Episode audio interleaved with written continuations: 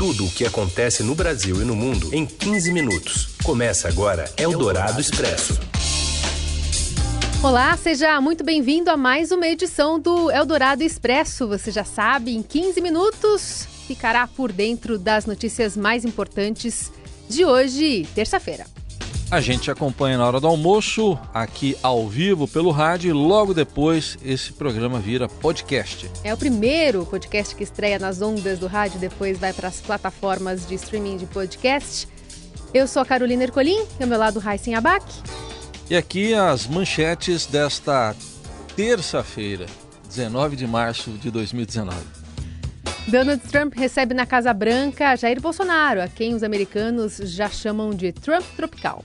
A polícia prende um adolescente suspeito de envolvimento no massacre da escola de Suzano. E um alerta aos pais: vídeos inocentes podem ter uma boneca macabra que estimula o suicídio de crianças. Eldorado Expresso. Jair Bolsonaro e Donald Trump jantam na Casa Branca após mais uma agenda cheia de compromissos do presidente brasileiro nas terras do tio Sam ele se encontrou com o secretário-geral da OEA, Luiz Almagro, e na pauta estavam Venezuela e Cuba, alvos constantes de críticas não só de Bolsonaro como de Trump. Se o jogo diplomático entre Brasil e Estados Unidos fosse uma mesa de pôquer, daria para dizer que o jogador tropical, o tropical é o de topete menor, né, Carol? É. Está engajado na primeira vitória em fronte internacional com no máximo, como é que chama isso aqui? Um full house, full house. é isso? Você que joga? São cartas boas, mas nem tanto. Ah, boas, mas nem tanto. É. Bom, ah, ele é cultivado essa carta desde a campanha eleitoral no tom conservador do discurso. O presidente agora aposta todas as fichas em uma única carta.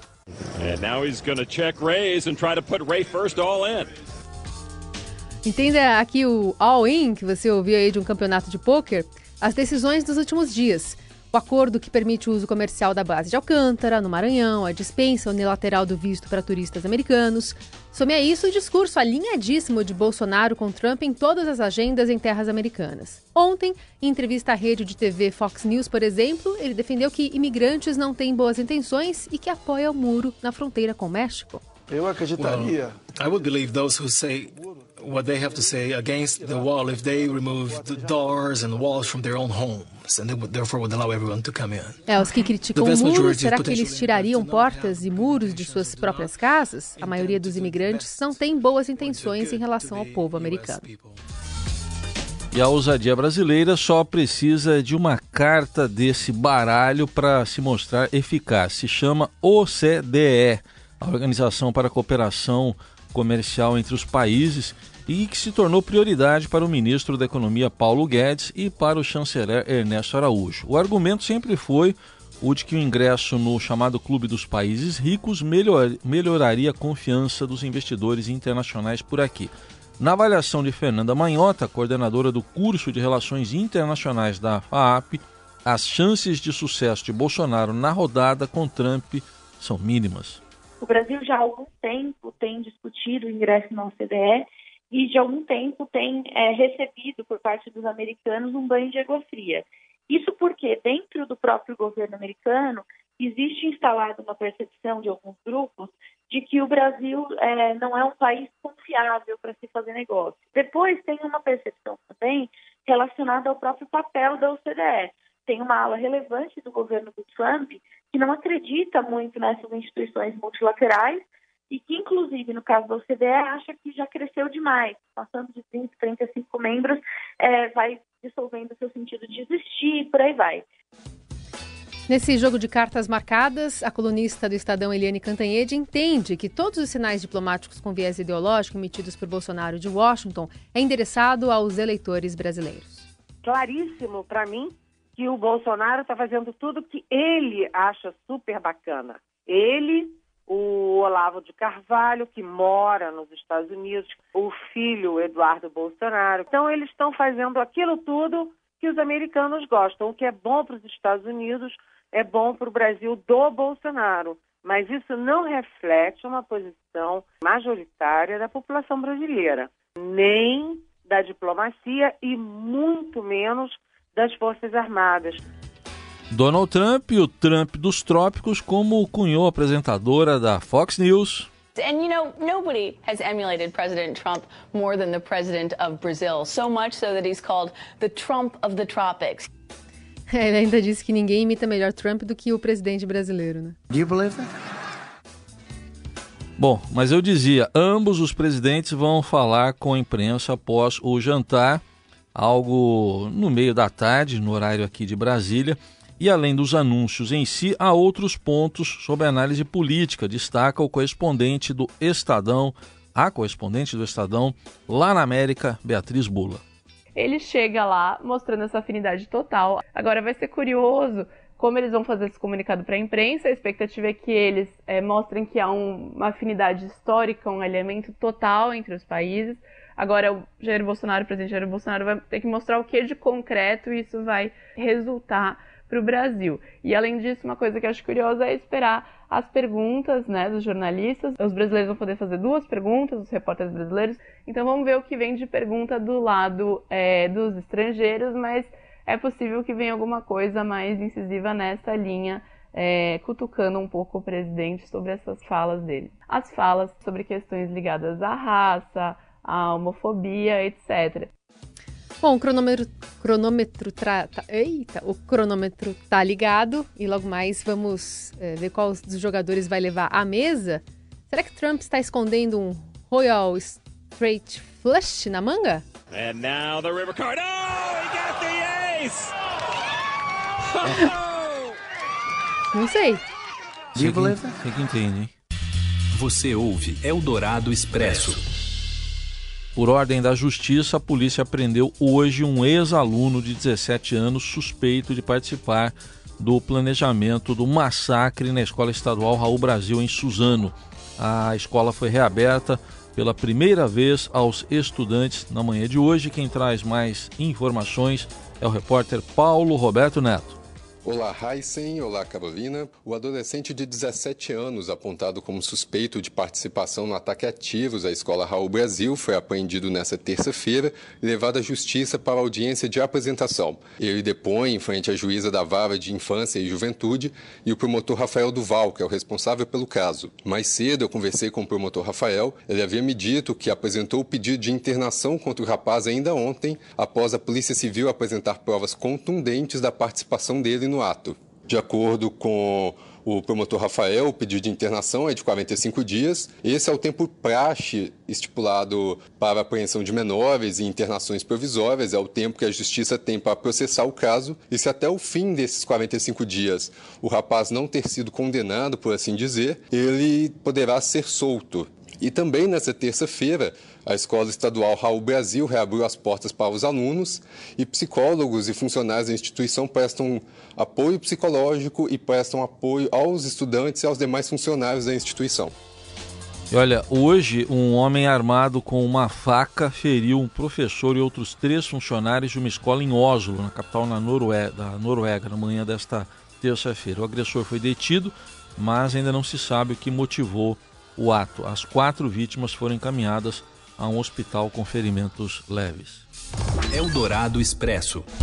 E o ex-governador do Paraná, Beto Richa, do PSDB, foi preso preventivamente, de novo, hoje, por obstrução de justiça na quarta fase Operação Quadro Negro, Negro que investiga desvios de 22 milhões de reais na construção de escolas.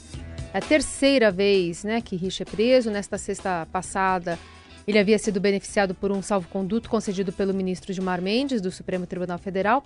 A defesa de Richa alega que os fatos que motivaram a prisão preventiva são antigos e destacou que as fraudes e desvios cometidos foram descobertos e denunciados pela própria gestão do ex-governador. Eldorado Expresso. No esporte, Palmeiras e Atlético Paranaense não entraram em acordo até o momento com o Grupo Globo pelos direitos de transmissão do Campeonato Brasileiro deste ano. Por isso, 52 jogos da competição não terão transmissão em nenhum canal. Os clubes não acertaram compromisso com a TV aberta e o pay-per-view e ambos só têm acordo com a TV fechada, no caso com a Turner. Na temporada 2019, o torneio terá a estreia do esporte interativo na transmissão, o que dividirá os times e deixará a maior parte das partidas sem nenhuma emissora. O Palmeiras mantém a posição de não comentar as negociações em andamento e parece não ter pressa em definir a situação. O clube fechou com o esporte interativo em detrimento do Sport TV e agora tenta uh, teria de aceitar a proposta da Globo para a TV aberta e pay-per-view. O mesmo ocorre com o Atlético lá do Paraná. Procurados pelo Estadão, os dois times preferiram não se manifestar sobre o assunto.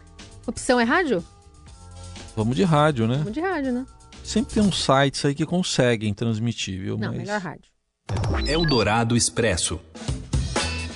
Olha, vídeos aparentemente inocentes ensinando crianças. É, brincadeiras às crianças, né? Estão gerando pânico nos pais por causa de uma infiltrada macabra. Trata-se da boneca Momo, uma mistura de gente e pássaro, que originalmente é uma escultura exposta na Galeria do Japão em 2016. Já percorreu aí é, as redes sociais também com associações ruins. E agora grupos de pais, de escolas no WhatsApp, você com certeza, se é pai, deve ter recebido aí nos seus grupos, foram inundados nos últimos dias por vídeos como os que ensinam crianças a moldar massinhas, slimes, mas com conteúdos editados. Então, neles, há interrupções de alguns segundos em que essa personagem, aí, a Momo, até com o uso de imagens gráficas e tal, estimula as crianças a cortarem os próprios pulsos. Vamos ver um trecho. Look at that one, vanilla. Hey, it's Momo again. É assustador, até para quem não é criança. Né? Aparece ela é, mostrando é, pedindo para as crianças irem até as gavetas, procurarem facas, é, objetos cortantes e mostra como é que se corta um pulso. É, é desesperador. Especialistas sugerem aos pais que parem de compartilhar o vídeo com a personagem, mesmo que a intenção por trás seja a de alertar amigos.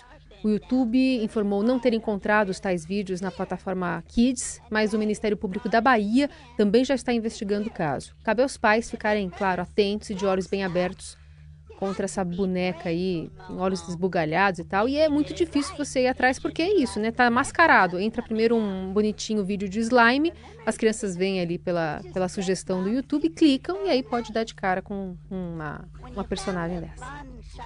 Eldorado Expresso. Vamos pro espaço, vai, Raiz. Essa música é para ir pro espaço? É. Então vamos lá. A NASA celebrará o 50 aniversário do seu primeiro pouso na Lua em julho. 50 anos, hein? As incríveis fotografias que a agência distribuiu de graça e aos montes fazem parte das seis décadas de descobertas científicas da agência. Cerca de 400 das melhores fotos, incluindo uma seleção de imagens menos conhecidas, estão no livro Os Arquivos da NASA 60 anos no espaço, uma celebração visual da agência desde o seu início. Tem 60 anos aí de viagens espaciais, mas 50 da, que o homem pisou na Lua. Uma curiosidade, câmeras feitas pela sueca Hasselblad foram usadas em várias missões históricas, incluindo Apollo 11 e o pouso na Lua. E também, curiosamente, a maioria das fotografias da, daquela missão incluindo a mais icônica, uh, não mostrava o primeiro homem na Lua, o Neil Armstrong, mas o segundo, o Buzz Aldrin. Aconteceu de ser o Armstrong segurando a câmera na maior parte do tempo. Não ele foi registrado. É, então ele que falou que, como é que ele falou? O maior passo, é, um grande passo... Para a humanidade. Pequeno passo para o homem, grande passo para a humanidade. Mas tem uma coisinha aí, né? É, não, não tem registros, né? Dessa nossa invasão ao espaço sideral, lembra? Coisinha do pai, Beth Carvalho. É, em 97, o robô Sojourner acordava para mais um dia de trabalho na superfície de Marte ali ao som de coisinha do pai, um sambão rasgado aí, composto por Jorge Aragão, eternizado na voz de Beth Carvalho, que ficou famoso né, no mundo inteiro no espaço sideral graças a uma brasileira a engenheira aeroespacial brasileira Jaqueline Lira, uma das operárias nessa missão especial. Fazer igual ET? Como? Casa. Minha casa. Vamos sair voando? Um do Mickey pro ET. Demos uma progredida de ontem para hoje. Vambora, tchau. Tchau, até amanhã. Você ouviu Eldorado Expresso tudo o que acontece no Brasil e no mundo em 15 minutos.